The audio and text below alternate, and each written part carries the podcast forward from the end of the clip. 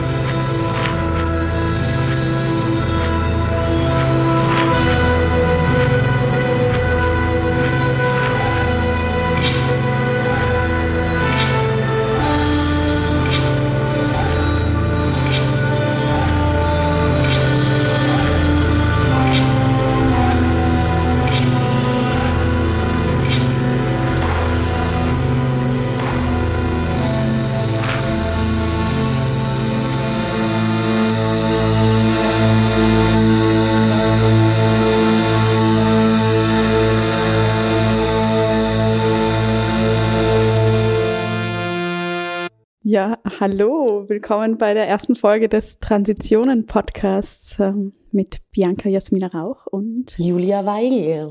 Ähm, Bianca, ich freue mich total, dass wir jetzt loslegen. Ich gebe es ganz offen zu, ich bin auch ein bisschen nervös. Wie sieht's bei dir aus? Ja, bei mir auch. Wir sind beide schon ganz verhalten mit dem Beginnen. Wie starten wir? Aber ja, einfach einfach rein rein ähm, reintauchen und die Bubble verlassen, die Komfortzone. Genau, das haben wir uns ja so ein bisschen vorgenommen, dass wir mit unserem Podcast und unseren Episoden zu Transitionen ja ein bisschen die, die Bubble der klassischen Filmbesprechungen verlassen wollen. Und, ähm, und so ordnen wir uns ja auch ein in eine Reihe anderer Podcasts, mit denen wir zusammenarbeiten, also mit unseren lieben Kollegen, ähm, die du ja mal kurz vorstellen kannst, wo wir uns jetzt auch mit unserem Podcast ein, einsortieren und einordnen.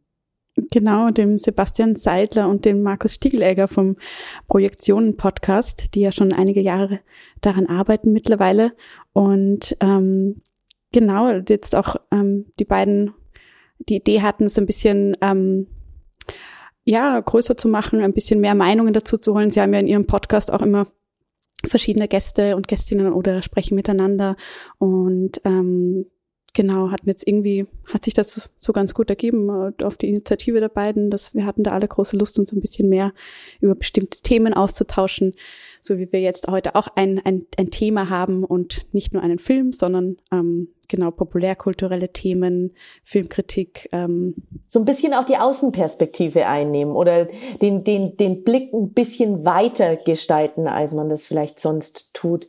Und du hast noch ein zweites interessantes Stichwort angesprochen. Wir sind nämlich heute hier nur zu zweit da, weil wir uns gedacht haben, es ist eigentlich doch ganz schön, das einfach mal nur unter uns zu starten und dann das Ganze zu erweitern in unseren nächsten Episoden bei denen wir uns ja dann auch Gäste dazu holen wollen, die, die die Außenperspektive noch mehr einnehmen und so unseren Blick noch weiter öffnen über die Themen, die wir dann künftig sprechen wollten. Aber heute legen wir mal zu zweit los. Genau, jetzt lernen wir zwei uns mal kennen, sozusagen. Genau. Auf, auf diese Form, also mit, mit gemeinsamen Sprechen, das ist ja auch wieder was ganz Neues und, äh, und genau, und die nächsten Male holen wir dann wen dazu. Da haben wir auch schon einige Ideen, die am Brodeln sind.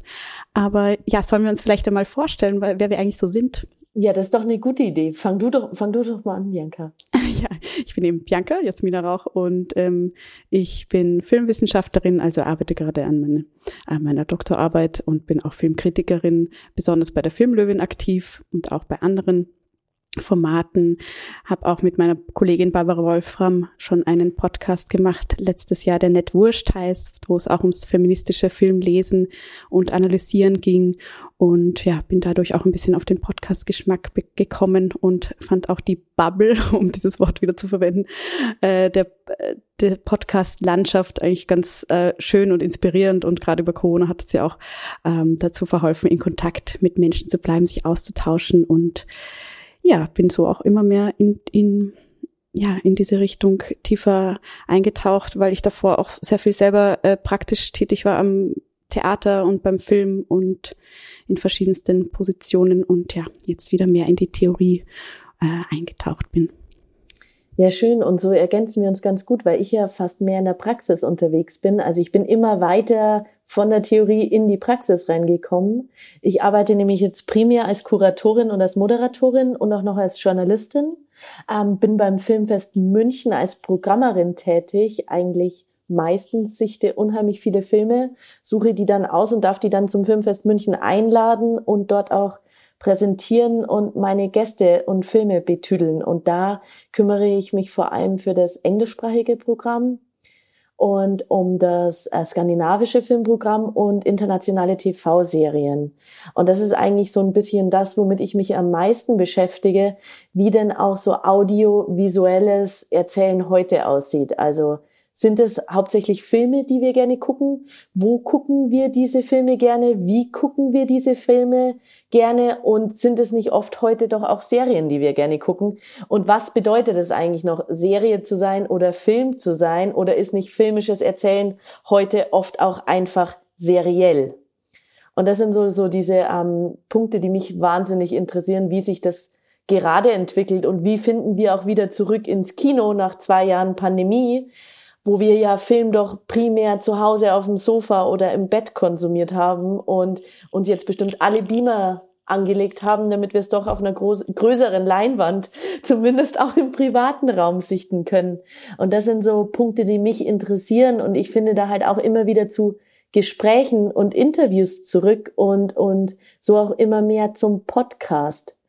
Ähm, wie wir uns auch hier mit Film und Filmvermittlung beschäftigen können. Und ich glaube, das ist auch das, was uns so zueinander gebracht hat. Und ähm, wir jetzt hier in diesem Transitionen-Format einfach austesten und ausprobieren wollen, wie wir uns da an Film noch aus einer ganz anderen Perspektive nochmal annähern können. Ja, total. Und ich finde es auch wahnsinnig toll, wie viele Filme du einfach siehst, ständig und gesehen hast. Also das ist für mich auch als ein, äh, ein Reichtum, aus das, dem ich dann auch mitschöpfen kann. Ähm, ja, das ist echt äh, spannend und auch eben Zukunft des Kinos. Was gibt's für Erzählformen? Äh, das ist ja auch etwas, was wir immer so ein bisschen mitdenken können. Ähm, ja, auf jeden Fall spannend. Und irgendwie geht's ja auch heute so darum, so um dieses, ähm, um den Wandel jetzt nicht ähm, vom Formaten, aber doch eher von Stars, die ja auch Teil von Formaten sind oder von der ganzen Industrie.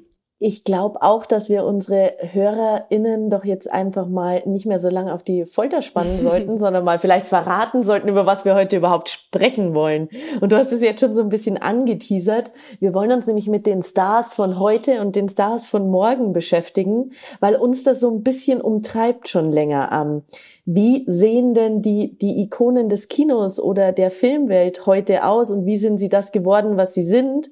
Und was unterscheidet sie vielleicht von Stars aus der Vergangenheit oder vielleicht unterscheidet sie, äh, unterscheiden sie sich ja gar nicht so wahnsinnig. Das sind so alles Fragen, die wir uns, glaube ich, gestellt haben und mit denen wir uns heute auseinandersetzen wollen. Genau, ich glaube, An Anstoß war auch so ein Artikel oder wir haben ja da unsere, unseren Austausch immer wieder, wo es um, um die Männlichkeit von Timothy Chalamet, also hier mit der erste Name gefallen, ähm, ging und um Zendaya, Zendaya, äh, Entschuldigung, Zendaya Coleman. Ähm, und genau, sowohl ihre ihre Performance, Geschlechterperformance, als auch was sie als Role Models für eine junge Generation verkörpern und wie viel da auch Inszenierung ist von dem ganzen ähm, ja, Star, Star-Image und wie viel da auch einfach ähm, wirklich Aktivismus oder Polit äh, Meinungen dahinter stecken, die ähm, typisch für eine Generation sind. Ja.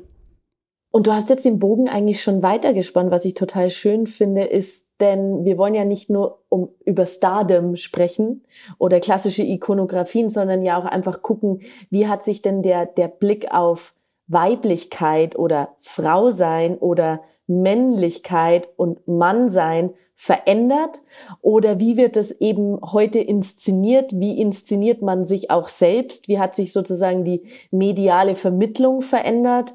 All das ist ja etwas, was uns da einfach in vielen Artikeln aufgefallen ist und, und an diesen zwei Personen und Persönlichkeiten einfach wunderbar ablesbar und analysierbar ist. Und da könnten wir jetzt einfach mal anfangen für die, die die beiden vielleicht nicht so kennen, dass wir sie einfach mal ganz kurz vorstellen, wie wir auf sie gestoßen sind und ähm, vielleicht wie sie auch ihren Weg in die Filmwelt geschafft haben oder auch über, über welche Umwege vielleicht. Ähm, Du, du hast dir ja Timothy ausgesucht. Vielleicht ähm, magst du mal anfangen. Fangen wir heute mal mit dem Herrn an. Ja, genau, machen wir das. Also Timothy, ja, ich habe ein paar Fakten herausgesucht und auch natürlich aus seiner Filmografie habe ich hier vor mir. Also er ist 1995 in New York geboren. Ich glaube, Zendaya ist ja ein Jahr später geboren. Also sind sie ziemlich ähnlich gleich alt und kann man sagen, ist dann schon ähm, die Generation Z. Also das ist ja, glaube ich, 95 so, wenn man das jetzt so an, an Daten festmachen möchte, ähm, der Beginn dieser Generation, die mit Smartphones und ähm, starker Digitalisierung wirklich schon aufgewachsen ist.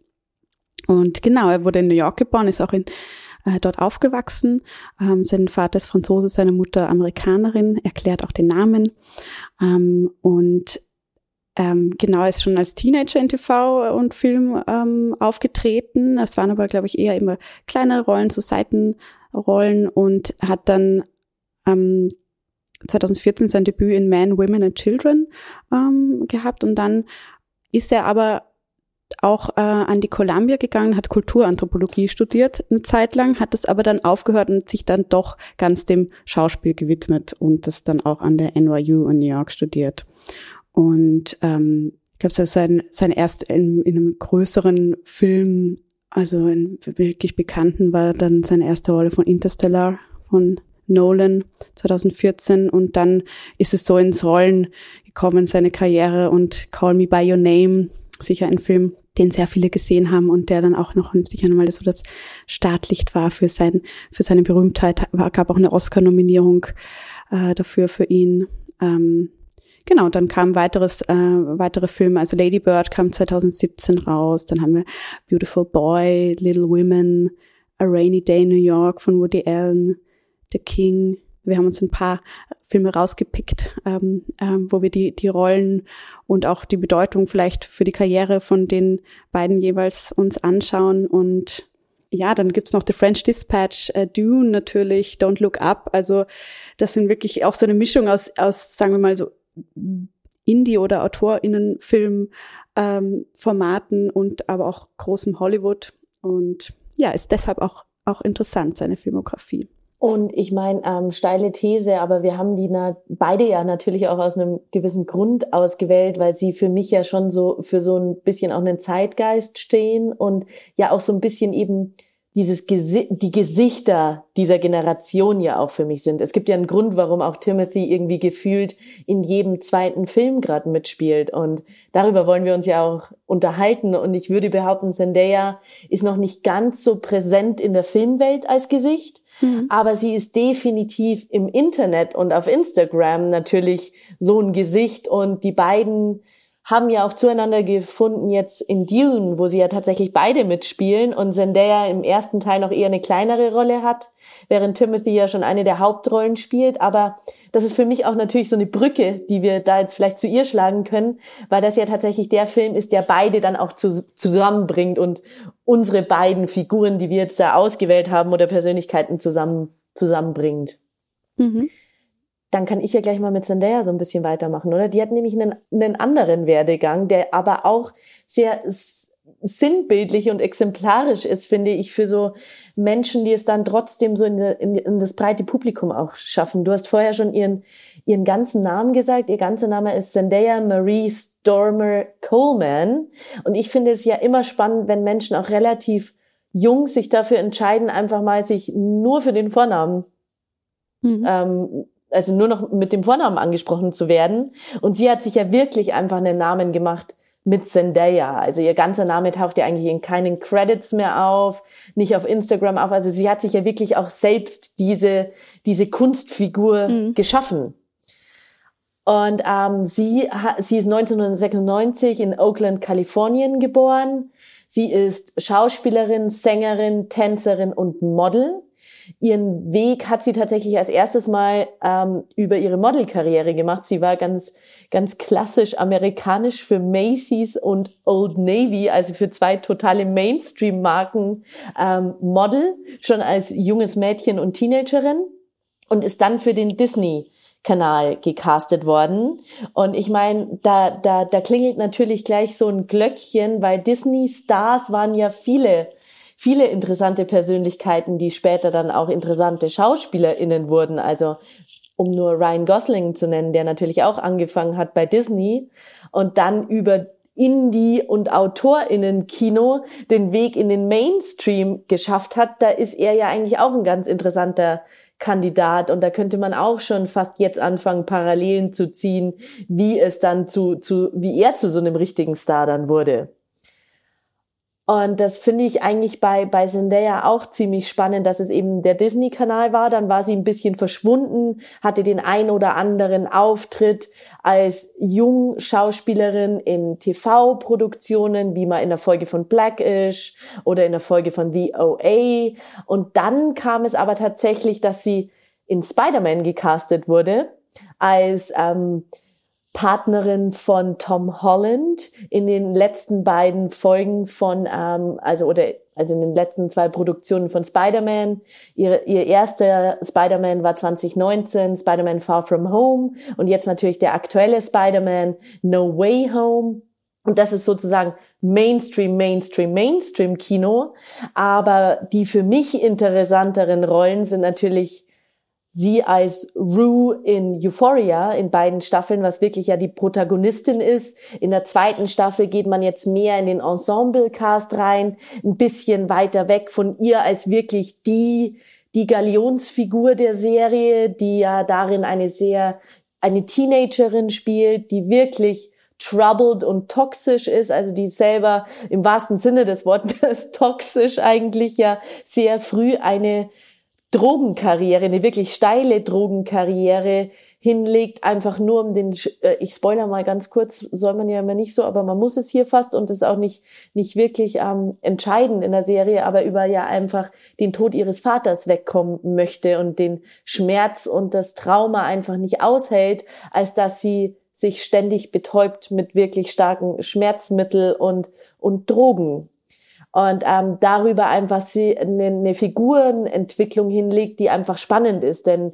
ihr wird jegliche Weiblichkeit, jegliches Teenager-Dasein eigentlich abgenommen und und man man spürt nur noch sozusagen den Schmerz, den sie versucht zu überwinden. Und darüber werden wir uns ja dann auch noch unterhalten, wie sie in dieser Rolle tatsächlich auftritt und, und auch inszeniert wird. Und ähm, der Gegenpart dazu für mich ist die Netflix-Produktion Malcolm and Marie aus dem letzten Jahr, ein Schwarz-Weiß-Film vom gleichen Regisseur tatsächlich wie Euphoria von Sam Levinson, ähm, der dort ähm, ja ähm, Schwarzsein in Amerika und schwarzes schwarze Künstler in Amerika ähm, sozusagen auf ähm, im Film verhandelt und was das bedeutet. Und das wird über der Oberfläche von einem Paar dargestellt, das sich eigentlich nur noch streitet und alle Allüren und alle ähm, Befindlichkeiten und Emotionen am innerhalb einer Nacht verhandelt wird. Und da springt sie in eine ganz, ganz, ganz andere Rolle und wird auch ihre Weiblichkeit ganz anders inszeniert und da werden auch ganz viele unterschiedliche Themen nochmal verhandelt, über die wir jetzt sprechen wollen und ich noch gar nicht zu viel jetzt erstmal verraten möchte. Und ja, der letzte Titel ist natürlich Dune, wo wir wieder bei Timothy wären. Und ähm, da spielt sie ja sozusagen seine spätere eventuell Partnerin, um noch nicht zu viel anzuteasern. Aber ähm, da sehen wir noch nicht so viel von ihr, aber ihr kämpferisches Naturdasein wird auch da relativ früh klar. Und ich glaube, so haben wir jetzt einen, einen Überblick über beide mal bekommen, woher man sie kennen könnte oder vielleicht heute kennt. Und ähm, Jetzt können wir vielleicht ja mal, ich würde jetzt fast vorschlagen, mal die Brücke zu schlagen über, man kennt sie ja eben nicht nur über Film oder Fernsehen oder Streaming, sondern man kennt sie ja vor allem auch aus dem Internet. Und da werden wir jetzt, glaube ich, schon bei unserem Thema, über das wir auch sprechen wollen, wenn wir mal noch nicht jetzt über ihre Weiblichkeit oder Männlichkeit oder was das heute bedeuten könnte sprechen, sondern erstmal, also ich bin ja einfach auch auf Zendaya gestoßen über Instagram, weil sie ja wahnsinnig viele Follower hat, wahnsinnig viele Millionen Follower und ja tatsächlich richtige, richtige Fans. Und sie, glaube ich, schon auch so eine, ja, so ein Zeitgeist eben entspricht an junger Frau, mit der man sich identifizieren möchte, zu der man aufschaut, die man toll findet und Ähm, und das lebt sie natürlich dort einfach auch aus. Also sie bespielt ihren Instagram-Account wahnsinnig professionell. Der hat sich auch sehr gewandelt von eher privaten Behind-the-Scenes-Aufnahmen hin jetzt zu wirklichen Promotion-Zwecken, wo sie auch einfach ihr Model-Dasein jetzt auch wieder sehr stark auslebt. Und sie macht ja gefühlt für jede große Parfümmarke und jede große Modemarke auch einfach Werbung ist auf jedem zweiten Vanity Fair oder ähm, großer Modezeitschrift ist sie gerade auf dem Cover. Also sie ist ja wirklich, wirklich einfach eine der jungen Schauspielerinnen, auf die man gerade einfach, um die kommt man nicht rum. Ja, ja, du hast eben vieles Interessantes schon angesprochen, auch eben dieses ganze äh, Zusammenspiel bei ihr oder bei beiden eigentlich auch mit dem, eben wie sie sich öffentlich geben, Social Media und gerade bei ihr, ähm, auch wenn ich jetzt mit FreundInnen über sie gesprochen habe, jetzt im Vorfeld des Podcasts, habe ich auch immer wieder rausgehört, ja, dass sie eben als, als Role Model, als, als junge Frau, die ihre Meinung kundtut oder auch, auch ähm, ja, teilweise ja transparent macht, ähm, wie sie in der Industrie umgeht mit Forderungen oder auch mit ihrer Identität als äh, äh, biracial, also als ähm, POC-Frau, also ähm, weiße Mutter, schwarzer Vater.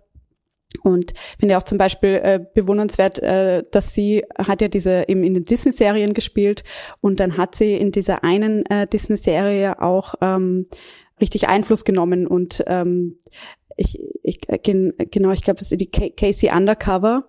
Und da ähm, hat sich dafür eingesetzt, sie auch eine schwarze Familie hat, weil anscheinend war das irgendwie anders geplant und ähm, hat auch ähm, die, den Titel der Serie beeinflusst, der irgendwie gewesen wäre, etwas viel mehr Klischee-Mädchenhafteres sozusagen und ähm, hat sich dann auch ähm, einen, einen Producer-Credit ähm, ähm, ja, erkämpft, sagen wir mal so.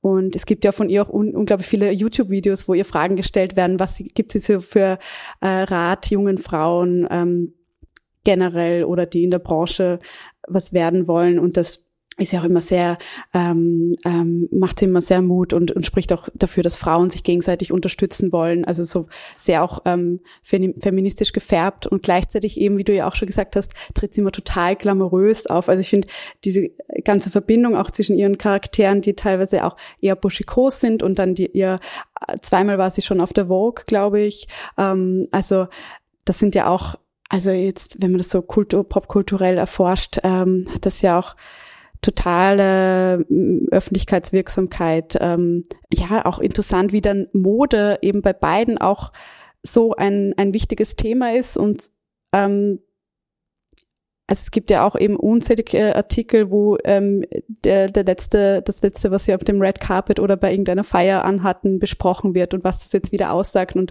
es ist ja auch ein Wahnsinn, wie sie sich dann mit diesen Entscheidungen beschäftigen müssen, welches, äh, welches Kleid trage ich heute, welche Sneakers und wie wird das äh, die, die Öffentlichkeit darauf reagieren und da ähm, ja gibt's ja auch von ihr, ähm, glaube ich 2015 war das, ähm, wo sie bei den Oscars mit Dreadlocks aufgetreten ist in weißem Kleid und es einen ähm, rassistischen Kommentar von einer Journalistin gab. Also die meinte dann, ah ja, ähm, das riecht ja schon nach Patchouli und und und Räucherstäbchen oder äh, also irgend so in die Richtung, ne?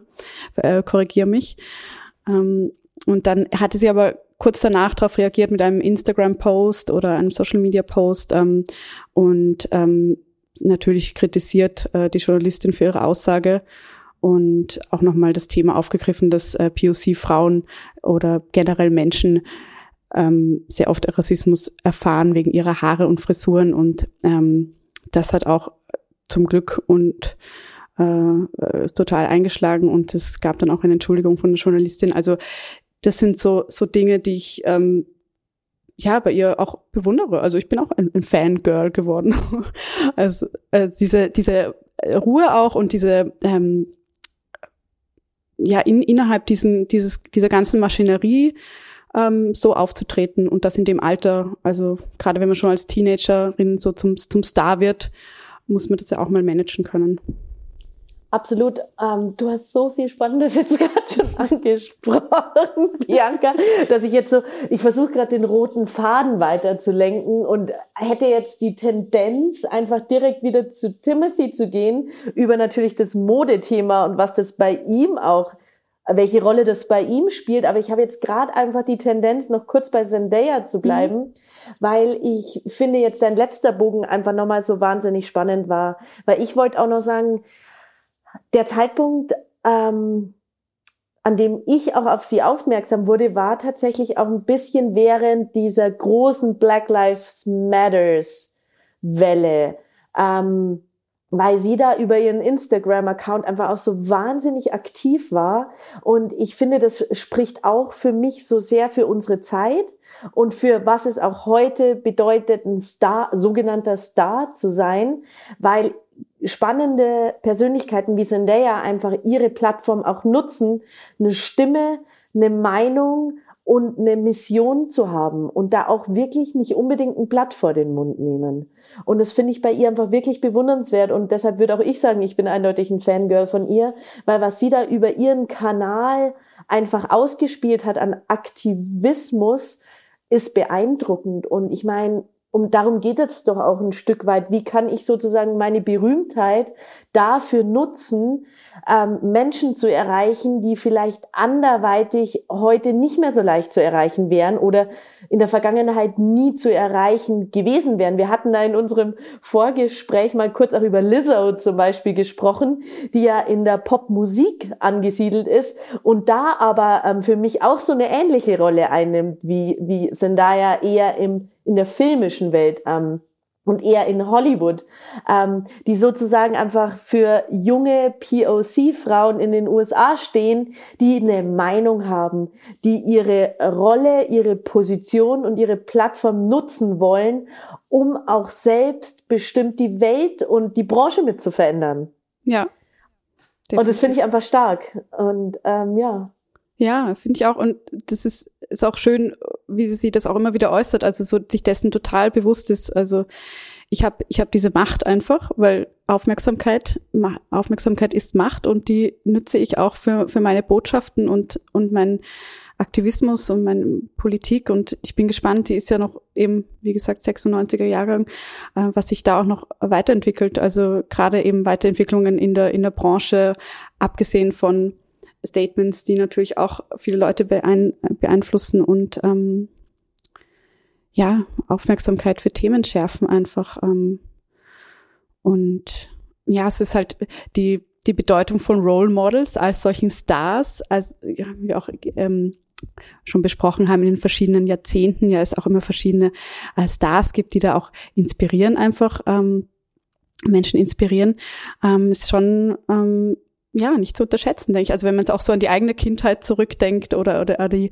Teenage-Jahre, was man da für, für vielleicht entweder Schwärme hatte oder einfach welche Stars sehr präsent waren und wie sich viele Leute auch daran orientieren dann, also sowohl in Haltungen, Meinungen, aber auch mit der eigenen äußeren Performance. Ähm, das ist Ha, lass mich doch da mal direkt dazwischen grätschen. Ähm, wer fällt dir denn da so ein? Wer hat dich denn, als du so Frühtini, nennen wir es mal Frühtini warst oder, oder auch Spättini, an wen denkst du da so? Also ich habe zu meiner Zeit war natürlich Britney Spears präsent ähm, oder die Spice Girls, aber das war für mich immer so ein bisschen zu girly und da gab es dann irgendwie wenig Spielraum. Also ich war dann auch eine Zeit lang eher so ein Tomboy, wie man das ja auch äh, gerne nennt, war mir dessen aber nicht so bewusst. Ähm, aber genau, das war schon sehr, also diese Girl Power Zeit in den 90ern war ja auch irgendwie bestärkend und schön, aber gleichzeitig war das halt so gerahmt in einem sehr, ja, also wenn ich jetzt äh, zu vergleiche zu heute einen sehr ähm, eingeschränkten Narrativ, also ähm, sehr auf also dieser eben typische Postfeminismus sehr konsumierbar gemacht äh, wird Feminismus und ja und eher also Feminismus beim Wort genannt sowieso einen, einen schlechten Ruf hatte sozusagen. Also es war eher so ah Kampf Kampffeministin und wir sind die Girls wir brauchen ja keinen Feminismus mehr weil äh, wir haben sowieso das die gleichen Rechte wie die Jungs aber trotzdem ist es dann kein Bild dass ein ein Mädchen skateboardet ohne dass sie sich irgendwie komisch dabei anstellt. Also ich glaube, das waren so die, ähm, die Bilder. Äh, Oder halt trotzdem noch auch irgendwie sexy dabei angezogen war. Genau, genau. Ja, ja, also ich finde es total spannend, dass du das sagst, weil bei mir ist es schon auch ähnlich. Also Spice Girls ist man natürlich, also ich, ich würde das dann auch immer eher betiteln als so dieses klassische, die klassische Zeit des Girl Powers. Ja. Ähm, wo man jetzt nicht wirklich von Feminismus sprechen kann, sondern ja eher von, ich bin stolz drauf, ein Mädchen zu sein, genau. wie auch manche Songs aus dieser Zeit ähm, heißen in die Richtung. Ähm, und, und es hat aber relativ wenig für mich auch damit zu tun, so jetzt Genderbending zu betreiben oder irgendwie Weiblichkeit neu zu denken oder Männlichkeit neu zu denken oder eher sich mit einem Spektrum von Weiblichkeit und Männlichkeit oder auch Non-Binarität zu beschäftigen, sondern das ist ja eher die Behauptung so, ähm, Leute, Girls, lasst uns doch jetzt irgendwie einfach mal irgendwie selbstbewusst sagen, wir sind stolz, Mädchen zu sein. Ja, genau.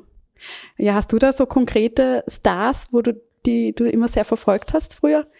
Du, ich denke gerade so ein bisschen spontan drüber nach und äh, interessanterweise fallen mir auch nicht so wahnsinnig viele Frauen ein.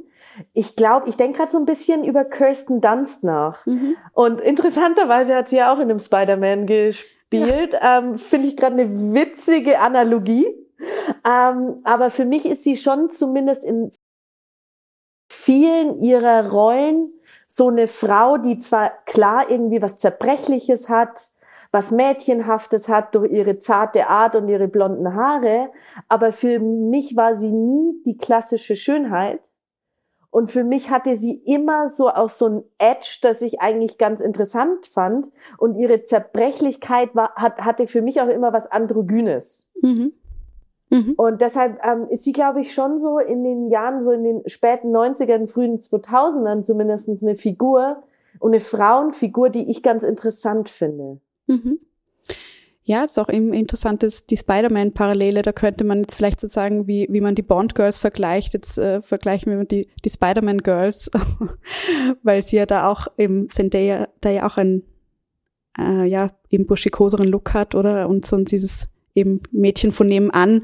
Ähm, ja, welche, wie, wie sieht das Mädchen von nebenan heute aus oder, oder ist es vielleicht nicht mehr nur nebenan? So, ähm, ich auch mal ähm, interessant anzusehen. Ähm, ja, aber, aber total spannend eigentlich. Lass uns doch über dieses Girl Next Door Thema gleich ähm, weiter die Brücken schlagen. Jetzt sind wir immer bei Zendaya, aber ich finde es gerade einfach so spannend. Ähm, wir haben sie ja tatsächlich betitelt in ihrer Rolle ähm, in Spider-Man als so eben das Burschikose bis ähm, Girl from Next Door das irgendwie jetzt nicht unbedingt so einem klassischen Mädchenbild entspricht, sondern eben einfach eher eigentlich ja so diese beste Freundin ist, die jetzt nicht unbedingt dieses Liebes- oder Sexobjekt auf den ersten Blick darstellt, aber natürlich eine unheimliche ähm, Anziehungskraft in sich trägt und ja eben dieses freundschaftliche Moment in sich trägt, über das ja dann auch diese frühe Liebe sich ja dann aufbaut und was ja auch für mich auch so das Spannende in ihrer Figur ist. So sie, sie ist eben diese, diese Stütze auch dann für Spider, für den jungen Spider-Man, auf die er immer weiter aufbauen kann und sich stützen kann. Ähm, und, und das bringt sie da natürlich total gut rüber und das verbindet sie ja dann trotzdem für mich auch eben zu ihrer Rolle oder in ihre, also zu ihrer Rolle in Euphoria, wo sie ja eben auch dieses burschikose Mädel jetzt nicht unbedingt from next door spielt, sondern eben diese, diese eben sehr zerstörte Figur, die versucht, ihr Trauma zu überwinden. Aber in Euphoria ist es noch viel extremer. Also da trägt sie ja wirklich eigentlich nur Turnschuhe, Chucks und weite Hosen und viel, viel, viel zu große Kapuzenpullis. Und da wird ihr ja sozusagen fast je, also jenseits ihrer langen, schönen, wunderschönen Haare eigentlich ja jegliches typische ähm, oder stereotypische Bild von Weiblichkeit ja eigentlich weggenommen.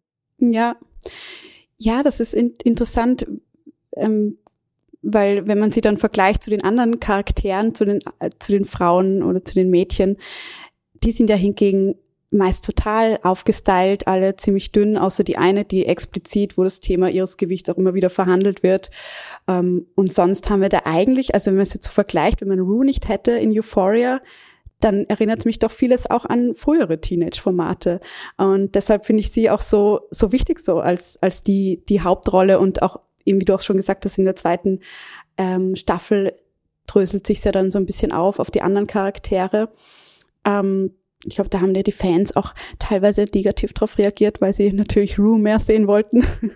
Aber finde es auch ein, ja, einen interessanten ähm, äh, Veränderung des Fokus, die die Serie nimmt, einnimmt. Ähm, aber ja, es ist und zusätzlich auch interessant, ähm, so vieles Interessantes, dass es ja da, im Vergleich zu ihren Rollen davor, wo sie eben ähm, in diesen Serien gespielt hat, wo sie auch teilweise gesungen hat und wirklich also komödiantische Rollen eingenommen hat, dann mit Euphoria so eine Figur, auch eine, eine drogenabhängige Figur, die einfach auch eben viel Ballast mit sich zieht, eine sehr, also sehr sicher schwierige und ernsthafte Rolle, die jetzt also eine Herausforderung ist. Und, und ich finde auch, ja, es ist, ich, ich mag ihre, ihre Art, wie sie spielt und, und ähm, ja, ihre, genau, ihr Auftritt, wie du schon gesagt hast, sie hat eigentlich immer dasselbe an. Es ist gleichzeitig eine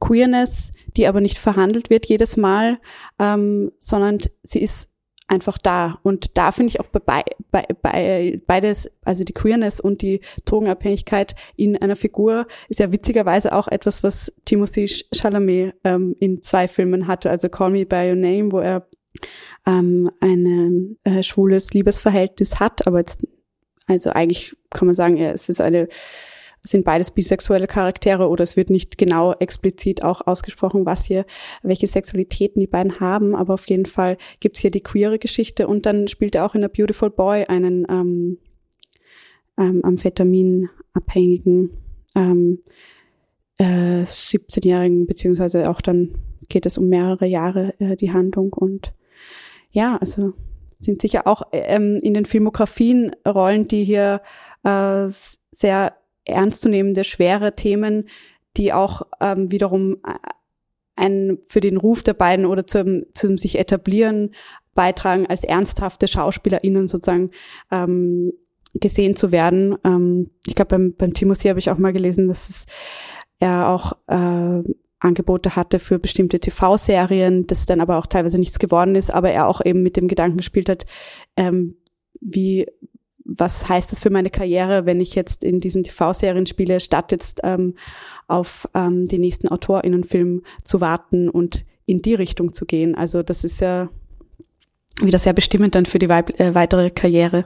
Absolut. Und da sprichst du ja auch wieder ähm, was total Interessantes an, weil ähm, wir haben sie ja auch ausgesucht, weil wir jetzt nicht dachten, oh, wir wollen irgendwie die zwei wichtigsten, größten Gesichter, jungen Gesichter dieser Zeit ähm, uns aussuchen, sondern ja eigentlich, das Spannende ist ja wirklich, dass sie jetzt gerade in Produktionen mitspielen, die ja auch besonders sind. Also wenn wir auf der einen Seite Euphoria nehmen, das ja auch wirklich sich nochmal eine neue, komplett neue Ästhetik als Serie aufgebaut hat und darüber eigentlich eben so klass, also im klassischen Sinne Coming-of-Age-Geschichten verhandelt, aber einfach in einem ästhetischen Gewand, das beeindruckend ist. Und ich fand es auch interessant, wie du gerade sagst, ja, die anderen Girls werden wahnsinnig, wahnsinnig, wahnsinnig sexualisiert und verweiblich dargestellt.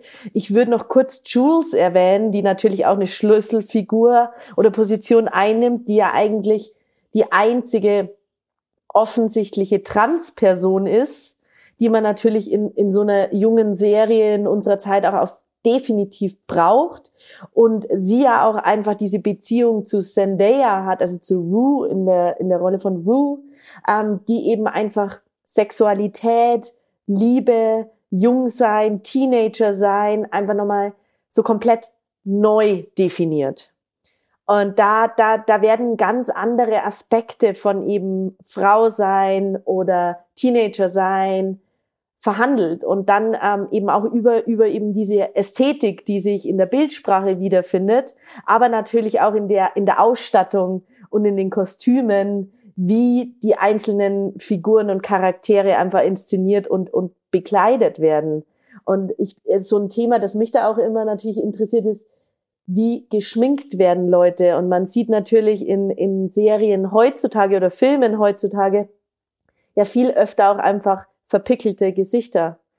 Die ja, ähm, und das ist einfach in Euphoria ja auch so. Jetzt ist es eine totale Hochglanz- und ästhetisch krasse Serie, aber man sieht Zendaya mit einem verpickelten Gesicht und das ist natürlich, das spiegelt natürlich auch wieder was, was wieder.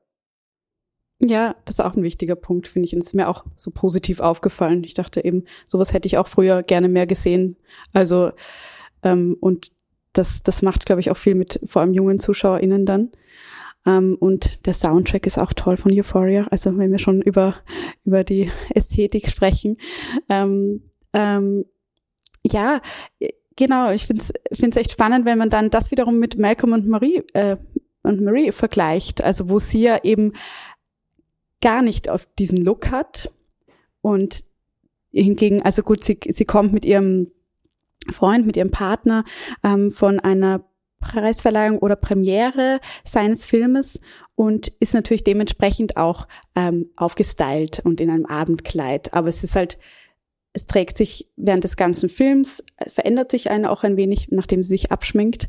Aber sie gibt einmal, also in der ersten Hälfte mal so ein ganz anderes Bild von dem, wie wir sie jetzt so als Rue kennen. Also bei mir war das auch nach dem intensiven Euphoria-Schauen ähm, doch äh, sofort aufgefallen, okay, hier haben wir jetzt wieder eine weitere ähm, Facette von Zendaya als Schauspielerin.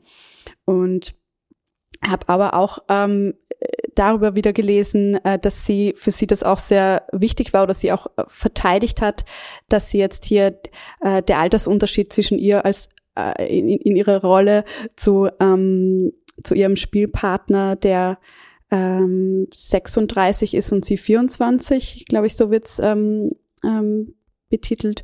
Und das sind ja doch einige Jahre. Und sie meinte aber dann, ja, aber ich bin halt eben nicht der Teenager, als der, als die Teenagerin, als die er mich aus äh, den vorigen Formaten kennt, sondern ich bin eben eine Frau und ähm, es ist jetzt auch in Ordnung, dass jetzt hier ich äh, Partner habe, der älter ist als ich. Also ich möchte auch ernst genommen werden als Frau nicht beschützt werden müssen praktisch, weil ich jetzt für viele diese Teenagerinnen verkörpere.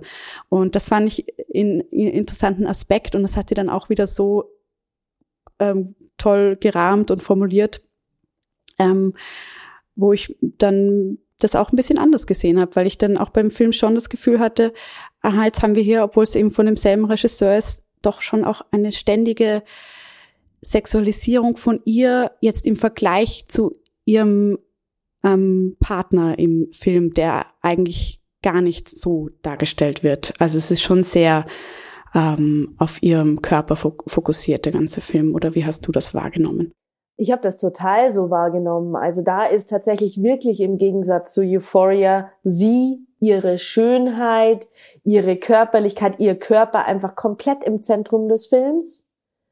Ähm, und das, äh, ja, also ich stimme dir da komplett zu, dass das einfach so eine ganz andere Facette von ihr einfach da nochmal zeigt und eigentlich viel mehr auch so dieser Ästhetik entspricht, wie sie sich ja im Netz selber auch mit inszeniert, auch durch ihre Modeaufnahmen und ähm, ihre, ihre, ihr starkes Stilbewusstsein ja eigentlich. Also ich würde ja fast behaupten, jeder rote Teppichauftritt von ihr ist ja einfach ein Kostüm. Also sie überlegt sich wirklich von Kopf bis Fuß ganz genau, was sie trägt, wie sie ihre Haare in Szene setzt, ihr Gesicht in Szene setzt. Und das ist ja immer so fast, das hat ja fast immer so ein Gesamtkunstwerk Charakter, während ihre Rolle in Euphoria genau das Gegenteil ist. Da ist sie diese schlottrige, schlampige Person, die lost und dramatisiert ist und versucht irgendwie ihr Leben einigermaßen zu leben, trotz des ganzen Schmerzes.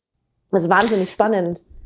Aber ja, ähm, ja wie sag du? Ja, ja, da hatten wir auch schon mal in, in der Vorbesprechung drüber geredet, dass da auch in, in einer Gesprächsrunde oder Presskonferenz zu Euphoria sie äh, einmal sagte, ja, genau dieser Schlabberlook sozusagen, das ist der, den ich auch am liebsten habe, wenn ich zu Hause bin und auf der Couch. Ich bin, schaue eigentlich meistens so aus, aber natürlich die Öffentlichkeit sieht sie dann nur in diesen ähm, tollen Roben und in ihrer Selbstinszenierung. Aber ja, da kann man sich natürlich schon fragen, ähm, ist das jetzt eher ihre Inszenierung auch, dass sie sagt, ja, das ist jetzt mein Look zu Hause, dieser Ich bin die Rue, also vom, vom von der Wahl ihrer Kleider her oder um so ein bisschen am Boden zu bleiben und so ihre Fans bei sich zu haben oder ähm, ob das jetzt tatsächlich so der Fall ist. Also das finde ich ja irgendwie spannend, wie man die ganzen ähm, Selbstinszenierungen, Darstellungen von den ähm, Stars ja gar nicht so ähm, einen Durchblick hat und auch Instagram natürlich von einer Agentur gemanagt wird und jeder, der sich ein bisschen auskennt mit Instagram oder Marketing, weiß, da gibt es einen Redaktionsplan und wird jetzt wahrscheinlich einfach nicht einfach Zendaya äh, munter drauf los spontan äh, Stories machen und so. Also ja. Aber da sind wir ja schon eigentlich beim Thema Inszenierung. Wie inszeniert man sich selbst? Wie wird man inszeniert? Und da spielt natürlich Social Media eine wahnsinnige Rolle, denn es, Social Media suggeriert ja, ich bin mit dir privat oder ich kriege private Einblicke und die sind natürlich inszeniert und nicht privat. Und ähm, da ist es wahnsinnig, wahnsinnig interessant, einfach zu gucken, okay, was ist das Bild, das sie vermitteln möchte? Ist es dieses Bild, ich bin total relaxed im Schlapperlook und so bin ich und so möchte ich sein? Oder ist es eben das andere? Oder geht es am Ende auch einfach darum, auch da ein Spektrum abzubilden und eine Wandelbarkeit abzubilden, die sie ja in ihrem Schaffen, in ihrem künstlerischen Schaffen ja eigentlich auch proklamiert. Also allein aufgrund der Tatsache, dass sie Tänzerin ist, Sängerin, eigentlich so ein Gesamtkunstwerk an sich sich ja schon auch aufgebaut hat in, in ihrem künstlerischen Schaffen. Und das finde ich eigentlich da ganz spannend. Und ich glaube, da ist sie Timothy schon auch sehr ähnlich. Und ich wollte vorhin noch schon mal die Brücke zu Timothy wieder schaffen. Ähm, du hast Age Gap angesprochen. Und auch das ist ja in Call Me By Your hm. Name, war das ja einer der großen Punkte, dieses ähm, hinter und vor der Leinwand ähm, Thema, das Archie Hammer, den man, über den man ja im Moment eigentlich gar nicht mehr so richtig sprechen möchte, und er ja einfach auch einen wahnsinnigen Altersunterschied hatten. Und das war ja dann auch einfach Teil der Story, die von ähm, Guadagnino da ja einfach auch mit verhandelt wurde in seinem Film. Ja, es sind ja schon einige Gemeinsamkeiten und auch diese, eigentlich das Thema, dass beide queere Charaktere darstellen, aber jetzt eigentlich per se nicht jetzt als äh, schwule oder lesbische Personen in der Öffentlichkeit stehen. Und das ist ja in Identitätsfragen natürlich immer wieder eine Diskussion, wer stellt wen dar. Und ich fand es bei beiden auch spannend, dass es da jetzt gar nicht so ja, sagen wir mal, eine ähm, negative Reaktionen gab, auch ähm, dass sie jeweils ähm, ähm, queere Charaktere darstellen, aber sich jetzt nicht ähm, explizit als solche äußern, weil sie eben beide für mich auch ähm, jetzt nicht explizit eine, ein Bild von traditioneller Männlichkeit oder Weiblichkeit ähm, personifizieren, sondern eben vielmehr, wie du es auch schon gesagt hast, genderbending oder genderflexible sind und, und so vielleicht auch das aufbrechen, was wir so an traditionellen Geschlechterbildern haben oder denken und auch so an Besetzung ähm, ähm, genau von männlichen und weiblichen und heterosexuellen, bisexuellen, queeren Charakteren. Und wenn man jetzt eben so äh, Generationen vergleicht, dann und oder auch an ähm, Teenage-Filme von früher zurückdenkt, dann ist das etwas, was man zu der Zeit, also jetzt sage ich mal zu Generationen davor vielleicht einfach weniger gesehen hat. Und da war es dann schon aufsprengend, wenn ein, ein Mädchen ein bisschen buschikoseren Look hatte, aber von wegen Sexualität und sexuelle Orientierung ähm, aber noch sehr, sehr eng ähm, ja, und wenig aufgebrochen. Absolut, also ich ich gebe dir da echt recht. Ähm, ich denke da gerade auch parallel jetzt noch drüber nach. Es ist doch einfach so, dass gerade ja auch einfach Timothy, deshalb interessiert er uns ja auch so einfach für, für eine Männlichkeit und für eine androgyne Zerbrechlichkeit steht, die einfach ja auch sozusagen, ich glaube, ihm nimmt man das einfach ab, dass er on the spectrum in jegliche Richtung sein kann. Und da, da, ich glaube, da versprüht er so eine, so eine Pseudo-Authentizität, die, die man ihm einfach abkauft. Und ich glaube deshalb, ähm, er trägt es ja auch nach außen. Und da wären wir, glaube ich, auch wieder bei dem Thema Mode, wie auch er sich auf dem roten Teppich oder eben selbst auf Social Media inszeniert, hat ja einfach auch was unheimlich Weibliches oder sein zartes Gesicht, seine längeren Haare, die entsprechen ja einfach nicht dem typischen Männlichkeitsbild oder dem heterogen gelesenen Macho, ähm, sondern stehen ja für einen neuen Typus Mann oder einem, das wäre jetzt meine Frage. Wir hatten ja auch überlegt, darüber zu sprechen, welche Parallelen zu, zu ehemaligen, früheren Stars können wir ziehen, die, die, die man vielleicht in einer Linie sehen könnte mit ihm. Ja, das ist gar nicht so einfach, finde ich, wenn man jetzt wirklich ähm, ja von dem, was er eben der der weiße heterosexuelle Mann in der Öffentlichkeit repräsentiert, also quasi äh, Stichwort Softboy, also das ist ja gibt's auch, wenn man mal Timothy Chalamet Softboy eingibt, kommen gleich unzählige Artikel.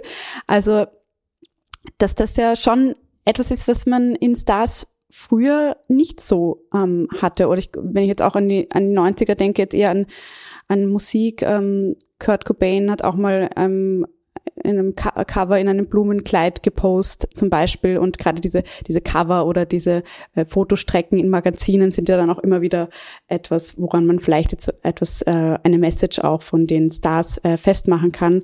Ähm, aber Kurt Cobain hatte trotzdem einen Drei-Tage-Bart.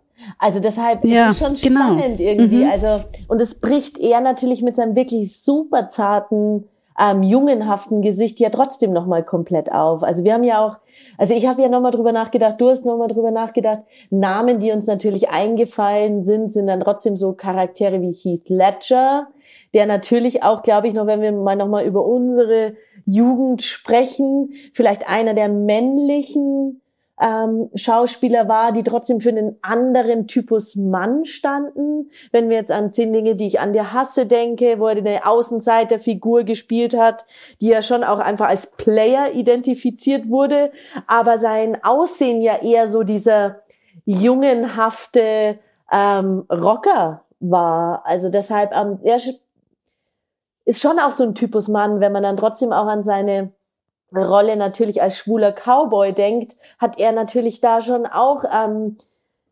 ja mit mit Queerness gespielt und und Männlichkeit, einer Männlichkeitssymbolik auch in seinen Rollen, die interessant ist. Also würde ich schon sagen, so so in den späten 90ern, frühen frühen 2000ern war er für mich schon auch so eine oder wäre er für mich eine eine männliche Schauspielerposition, die ich da auf jeden Fall interessant finde. Ja, stimmt. Und die ja auch sehr beliebt war. Ne? Also das ist ja, das sieht man ja auch, wie dann solche Personen vielleicht auch eine Lücke füllen, die einfach da ist, dass man sagt, ja, es soll nicht nur diese Männer und diese Frauen gehen, die jetzt so eindeutig kodiert sind oder wie du schon das Spektrum erwähnt hast, wirklich am Rande des Spektrums, das ist jetzt männlich, dieser Typ hat totale Muskeln, drei Tage Bart, ähm, das ist das Hollywood-Image und jetzt kommt noch der Actionfilm dazu. Also so, ähm, dass es ja vielleicht hier einfach auch mehr Diversität, mehr Angebot geben soll und kann und, und wie groß die Fankultur dahinter ist, zeigt ja eben, dass das auch ja, viele andere beschäftigt und positiv ähm, empfinden. Ähm. Total, und da sind wir, glaube ich, beim, beim Thema Identifikationspotenzial, was du gerade schon angesprochen hast. Und, und ich möchte einfach hier jetzt auch nochmal den, den Begriff des Softboys aufgreifen, weil vielleicht war Heath Ledger wirklich so ein früher Softboy. Ja. Ja, schon. Und ich habe jetzt auch wieder ähm, gedacht an die, die Verbindung dann immer wieder zur Musik oder Popstars, wie wir auch schon in Lizzo hatten. Und das halt natürlich bei ihm der Look vielleicht schon von noch von dieser Grunge-Ära und Nirvana und so weiter einfach beeinflusst war. Und bei äh, jetzt gibt's in der Pop ähm, Popmusik oder Indie-Musik wieder ganz andere äh, Player, die da die hervortreten und vielleicht auch einfach den Stil beeinflussen. Oder oder man denke auch an, an K-Pop aus Südkorea, das sind ja auch so ganz softe Jungs ähm, in in Pastelltönen ähm, oder oder den ähm, Harry Styles, der von der Band One Direction ähm, auch noch dezidiert in die Richtung geht hier so ähm, Gender-Klischees aufzubrechen und auch ähm, ja sich sich dazu äußert und ich glaube, das sind ja, da kann man schon einige Gemeinsamkeiten zwischen so ja 21st Century Masculinity äh, finden. Ähm, ja, oder oder oder Sex Education zum Beispiel die die Hauptfigur der der Otis ähm, geht ja auch so in die Richtung. Ähm, ja, aber ich finde es jetzt interessant, weil wenn man dann genauer schaut, ne, dann kann man doch noch so Personen finden, vielleicht auch aus, auf, aus der früheren Zeit, wo es schon so in die Richtung ging. Ähm, wir hatten ja auch mal kurz ähm, über James Dean geredet, wo wir auch ähm, gemeint haben, könnte schon in die Richtung gehen oder ging damals in die Richtung, dass er das auch ein bisschen aufbricht. Ähm, ja, natürlich hat er leider nicht so eine lange Karriere gehabt, dass man da jetzt ähm, sehr viel daran festmachen könnte, aber ich denke da gerade drüber nach. Also ich meine, er wurde natürlich schon auch so als diese junge, jungenhafte Schönheit, die immer mit seinem bisschen verdutzten, verschmitzten Lächeln und seiner runzligen, verunsicherten Stirn dargestellt wurden. Ähm, das spielt da für mich absolut mit rein. Ähm, ich denke gerade auch drüber nach, ähm, ist es nicht auch so, dass alle in ihrer Art und Weise, über die wir jetzt gesprochen haben, ja schon auch einen Ticken stehen für so klassische Außenseitertypen oder auch ein bisschen klassische Rebels, wenn wir jetzt bei James Dean bleiben, Rebel without a cause, ähm, ist es ja einfach schon auch so ein bisschen ähm, die Richtung, es wird irgendwie ein Anderssein auch inszeniert. Und mhm. das würde ich jetzt bei Timothy und bei Zendaya auch behaupten. Also ein so ein Ausbrechen aus dem klassischen Schönheitsideal, ein Ausbrechen aus dem klassischen Mainstream. Und das wird in ihren Rollen verhandelt, in den Themen verhandelt und in ihrer Selbstinszenierung verhandelt. Stimmt, ja, das ist ein, ein spannender Punkt. Also ich meine, abgesehen davon habe ich eh das Gefühl, dass FilmemacherInnen sehr gerne AußenseiterInnen Figuren ähm, zeigen, aber bei den beiden ist es nochmal ja anders besetzt oder beziehungsweise vielleicht war es oder ist es oft bei ähm, solchen Figuren der Fall, dass die eher komödiantisch inszeniert werden und dass das so verarbeitet wird, also dieses ich, ich bin nicht wieder Mainstream oder ich, ich breche hier Boundaries und muss das aber mit Humor ähm, kommunizieren oder verarbeiten. Ähm, und ähm, deshalb finde ich es gerade bei den beiden spannend, weil die dann zwar Außenseiter, aber nicht diese Loser-Typen unter Anführungszeichen verkörpern, wo das dann irgendwie humoristisch verarbeitet wird. Ähm, Überhaupt ja. nicht. Und das finde ich gerade total spannend, dass du das ansprichst, weil ich habe mir letztens erst wieder eine Dokumentation angeguckt ähm, über Transpersonen. Und dass ja sozusagen Transpersonen in der Fernseh- und Filmgeschichte ja eben immer als das ähm, lächerliche Beiwerk inszeniert wurden und ja häufig eben als eine Person, über die man sich lustig macht, weil sie eben nicht den heteronormen normativen Vorstellungen entsprechen. Und das ist für mich hier genau diese Analogie, die du total schön beschreibst, dass eben Dinge und Charakterzüge jenseits der Normen einfach nicht mehr als das Lächerliche und Lachhafte abgebildet werden, sondern als etwas total Normales und Angekommenes und in dem Sinne natürlich auch als der oder die Protagonistin. Ja, ja, total. Und das spielt ja auch wieder mit den queeren Charakteren zusammen, die jetzt eben nicht explizit oder deren Queerness nicht explizit verhandelt werden muss, genauso wie auch das dann wieder mit dem Stars selbst zusammenhängt, wo es auch nicht ähm, äh, verhandelt werden muss, ähm, wer mit wem. Obwohl man sagen muss, wenn man Zendaya gerade googelt, dann kommen vor allem ähm, Vorschläge nach Tom Daya, also ihre Beziehung zu ähm, Tom Holland, der den Spider-Man äh, spielt. Und ähm, ja, das ist natürlich auch wieder eine, eine, ein spannender Punkt, diese Inszenierung von Paaren oder, oder wie Paars in der, äh, Paare in der Öffentlichkeit ähm, diskutiert werden. Und bei denen ist es ja eine sehr positive Resonanz und auch ähm, wiederum, was ähm, Klischees oder Stereotypen in heterosexuellen Beziehungen angeht, finde ich sehr schön, dass hier ähm, Zendaya auch kommentiert, dass sie immer wieder gefragt wird zu dem Größenunterschied zwischen den beiden. Also, dass Tom kleiner ist als sie und wie absurd das eigentlich ist, dass das immer wieder ein Thema ist. Aber das so zu lesen oder so zu hören, ähm, macht dann ja auch wieder selber darüber nachdenken, was für ja, was für Vorstellungen hat man selber, was für Vorstellungen ähm, herrschen einfach vor, die ja vielleicht total oder nicht vielleicht total, sondern die absolut zu überdenken sind. Und wie das dann über so ein, eine Paarbeziehung verhandelt wird, finde ich auch schön, wie sie die Plattform nutzen wieder. Zumal wir eigentlich immer denken, wir leben in so einer super aufgeklärten, woken Welt. Und dann ist es wirklich einfach so banal wie, wie, hey, dein Dude ist kleiner als du. Findest du das nicht strange? Ja, es ist, ja, es ist total arg, ja. Also, ja, und ich finde es in der Hinsicht fand ich es auch lustig, ähm, wie so eben der, die ganzen, also diese ganze Algorithmus und die Vorschläge, was dann alles kommt, die 100 Interviews mit Tom Holland, wie er dazu befragt wird, wie er aus der Friendzone rauskam und was das dann auch wieder par für Parallelen ähm, herstellt eigentlich zwischen der äh, den Filmfiguren, die sie sind und den Privatfiguren, wo man schon manchmal das Gefühl hat, ach, vielleicht wird das jetzt auch so ein bisschen dahin gelenkt oder inszeniert, weil die Leute gerne hätten manchmal, dass diese Star-Personen so sind wie diese Filmfiguren, die sie verkörpern, weil die mögen wir ja so als Filmfiguren und wäre eigentlich cool, wenn die auch wirklich so sind. also, ja, das ist eine große, große Maschinerie auch. Es ist eine wirklich große Maschinerie und, und da sind wir jetzt, glaube ich, bei einem Punkt, über den wir so ähm, eher, also ich meine, wir könnten ja stundenlang über dieses Thema ja. sprechen. Wir merken schon, eigentlich hätten wir drei Folgen dazu anlegen sollen. Aber ein Punkt, den wir, glaube ich, unbedingt noch ansprechen sollten, weil wir haben vorhin ja schon über ähm, Britney Spears ganz kurz gesprochen, die ja einfach schon auch wahnsinnig spannend jetzt nochmal ist, zumal eben sie ja jetzt endlich wieder selbstbestimmt agieren kann. Und ja, dieses ganze ähm, Drama um äh, Hashtag Free Britney und den Dokumentarfilm und die Sache mit ihrem Vater, ähm, ja einfach vieles nochmal in Frage gestellt hat, wie mit Jungstars Ende der 90er, Anfang der 2000er medial umgegangen wurde.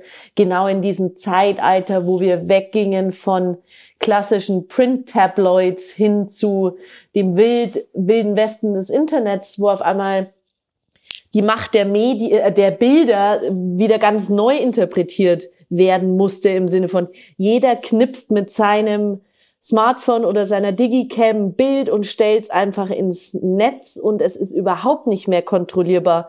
Nicht mehr von Paparazzis, die einem auflauern, sondern ja auch jede Privatperson, die irgendwo stand, war auf einmal ähm, eine Bedrohung im Prinzip. Und, und ich glaube, genau diese mediale Vermittlung, die ja jetzt einfach übergegangen ist in Social Media, was ja eine Selbststeuerung wiederum suggeriert, so ich kann über meine eigenen Kanäle und meine große Followerschaft als Star, was wir jetzt auch an Britney Spears und ihrem Instagram-Kanal wieder sehen, wo sie ja eine ganz eigene Bildsprache vermittelt, wie inszeniert die am Ende? Wieder ist es auch natürlich fragwürdig, was sie da abbildet und wie. Ähm, aber es ist ein Empowerment ein Stück weit, dass man das, was man über mich als Star findet, ich ein Stück weit selbst mitbestimmen und kontrollieren kann, indem ich mir selbst eine große, mächtige Präsenz auf Instagram aufbaue. Und das verändert natürlich das Narrativ ein Stück weit, während eben die mediale Vermittlung und Darstellung in den frühen 2000er 90ern eine ganz andere war.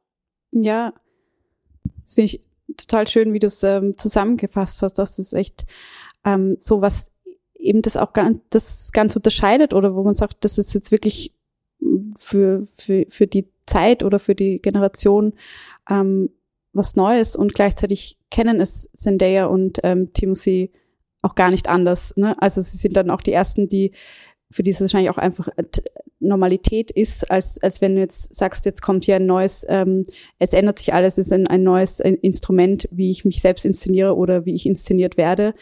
Und ähm, bei Britney eben, da fand ich das auch sehr spannend, wie sich das bei ihr halt verändert hat oder für sie auch eben diese Emanzipation oder ja, neue Möglichkeit, einfach sich selbst zu zeigen, im Gegensatz zu dem, was davor war, dass sie eben äh, immer abgelichtet wurde oder wenig Kontrolle darüber hatte. Und dass es ja potenziell jetzt möglich ist, dass Stars dann auch Statements liefern, die nicht durch irgendeine Redaktion gehen, die dann vielleicht wieder die Sätze umformulieren. Also so, dass er wirklich äh, ja one-on-one -on -one geht und ja andererseits suggeriert das auch eine Authentizität über diese Kanäle, die aber vielleicht gar nicht mal so gegeben ist. Ja.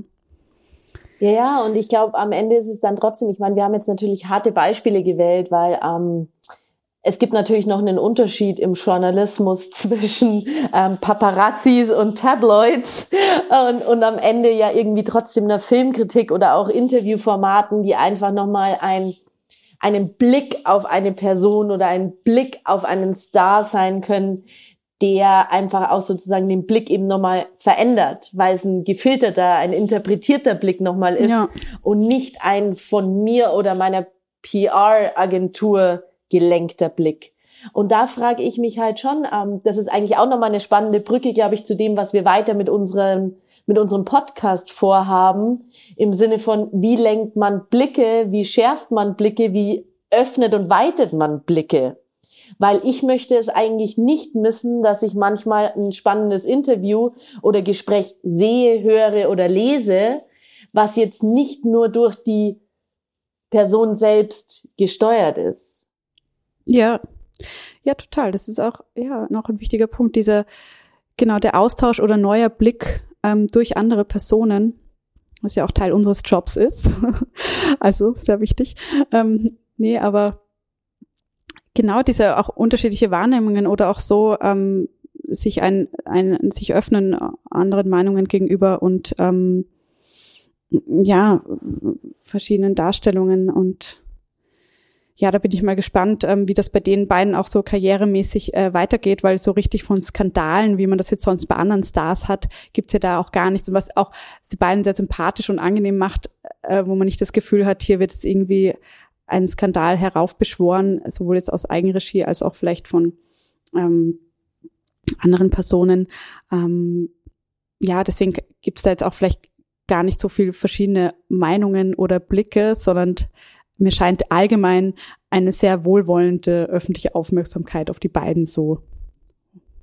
Das ist ehrlich gesagt total, total spannend und bringt mich jetzt gleich zum Grübeln, weil ähm, ich mich ja wahnsinnig gerne auch mit dem Thema Hypes beschäftige und eigentlich auch mit dem Thema Skandale, ähm, weil ich ja denke, dass wir in einer Welt ähm, leben, wenn man sich auch zum Beispiel Filme anguckt oder Serien, die, die es schaffen, in Anführungsstrichen, sind es ja oft welche, die in irgendeiner Art und Weise einen Hype entwickeln um sich selbst. Also wenn man jetzt irgendwie sich Squid Game anguckt, ähm, ist das natürlich was, was dann auch sich so verselbstständigt über TikTok, weil dort TikToks explodieren oder auf einmal alle anfangen über die Serie oder das Gesehene zu sprechen und es dann so ein Eigenleben entwickelt das natürlich oft auch getrieben wird dann durch Skandale und bei Squid Game kann es natürlich auch einfach gewesen sein, so, boah, hier sehen wir, wie irgendwie ein apokalyptischer, postapokalyptische Welt abgebildet wird,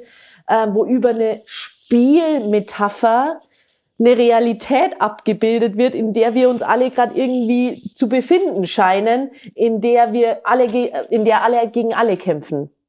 Und das ist ähm, also wahnsinnig spannend. Deshalb denke ich mir, ja, du hast völlig recht. Zendaya und Timothy werden so positiv dargestellt und ich glaube irgendwie, wir brauchen das gerade auch, dass so positiv besetzte Menschen, mit denen man sich identifizieren kann, einfach es auch schaffen. Und, und ich denke mir aber, Skandale könnten ein wahnsinnig gutes künftiges Thema für uns sein für eine unserer Episoden. Ja, das ist ein, ein guter Teaser. ja, ich finde auch. Ähm, das ist ja auch eben, äh, gerade wie, wie du gesagt hast, auch um den, den Hype um, und in Verbindung mit Skandal und ähm, was das mit Filmen und Serien, über Filme und Serien auslöst und, und die Diskussion dann über Twitter und so weiter. Also ja, ich habe da dann auch immer eine, eine eigene Haltung gegenüber Hypes und ähm, und ähm, Skandalen. Also wenn etwas gehypt wird, habe ich dann oft gleich eine Anti-Haltung, denke mir, das schaue ich mir jetzt nicht an, weil sich das alle anschauen, weiß ich auch dann gar nicht, woher das kommt. Und eigentlich will man ja auch mitreden wollen, aber das ist dann so, macht mit einem selber auch was. Man ist in diesem emotionalen Sog gleich auf eine eigene Art drin. Und das ist eigentlich krass, ja. Absolut, also mir geht's ähnlich und ich muss aber dann mich gleich outen und gestehen, dass ich dann häufig ein paar Jahre später mir das dann angucke und mir denke, hm, die Abwehrhaltung war irgendwie nicht wirklich gerechtfertigt. Kenn ich, ja. Und, und deshalb, vielleicht ist es tatsächlich, also ich finde es ja eigentlich auch immer ganz schön ähm, bei so Gesprächen und Podcasts mit so einem Teaser dann auch zu enden und, und, und so einem kleinen Outlook. Ähm, und ich finde das jetzt gerade einfach wahnsinnig schön, weil wir merken, dass das beides was ist, was uns um, also beschäftigt, aber auf der anderen Seite wir na natürlicherweise auch so eine, eine Abwehrhaltung haben. Und das zu erforschen, da habe ich jetzt eigentlich schon Spaß dran. Ja, ich auch, so wie ich auch Spaß hatte während der Vorbereitung auf diesen Podcast und jetzt auch beim Gespräch, wie viel wir da wieder ähm, uns gegenseitig auch inspiriert haben. Und finde es natürlich auch spannend, was jetzt Zuhörerinnen, Zuhörer vielleicht auch äh, für Ideen oder ähm, Gedanken dazu haben. Ähm, das ist ja auch Podcast, sich austauschen, auch mit anderen. Raus aus der Bubble. Raus aus der Bubble. Und ich glaube, so könnten wir doch diese Folge eigentlich ganz schön enden, dass es uns wahnsinnig Spaß gemacht hat, einfach ein bisschen ähm, Zendaya und ähm, Timothy Chalamet ins Zentrum zu rücken und uns einfach mal beschäftigen, wie sie auch unsere Gesellschaft abbilden oder welches, welche Bilder und Blicke auf unsere Gesellschaft sie einfach abbilden können in der Art und Weise, wie sie mit Weiblichkeit, Männlichkeit, Bildern von Weiblichkeit und Männlichkeit spielen und ähm, wir das als Anregung einfach nehmen, genau mit unseren HörerInnen direkt mal in den Austausch zu gehen und einfach mal den Aufruf starten. Wir sind total offen für eure Themen. Wenn ihr also Themen habt, die ihr auch gerne mal besprochen haben wollt und darüber was hören wollt, dann ähm, wir lassen uns gerne auch von euch inspirieren, würde ich sagen, oder Bianca? Ja, auf jeden Fall. Also das bin ich immer, immer ein, ein ja, schön, wenn man was von außen äh, kommt, weil man ist ja dann doch oft in seinen Tunnel und Ideen äh, sehr drin und umso schöner, wenn es dann ein bisschen aufbricht. Ähm, ja, ich glaube, in diesem Sinne ähm, quasi freuen wir uns auf die Zukunft und ähm, ja, ich bedanke mich auch bei dir für das schöne Gespräch und und ich bedanke mich bei dir, liebe Bianca, und ich würde sagen, das war unsere erste Episode Transitionen. Ja, genau. Dann freuen wir uns auf bald. Tschüss. Bis dann. Tschüss.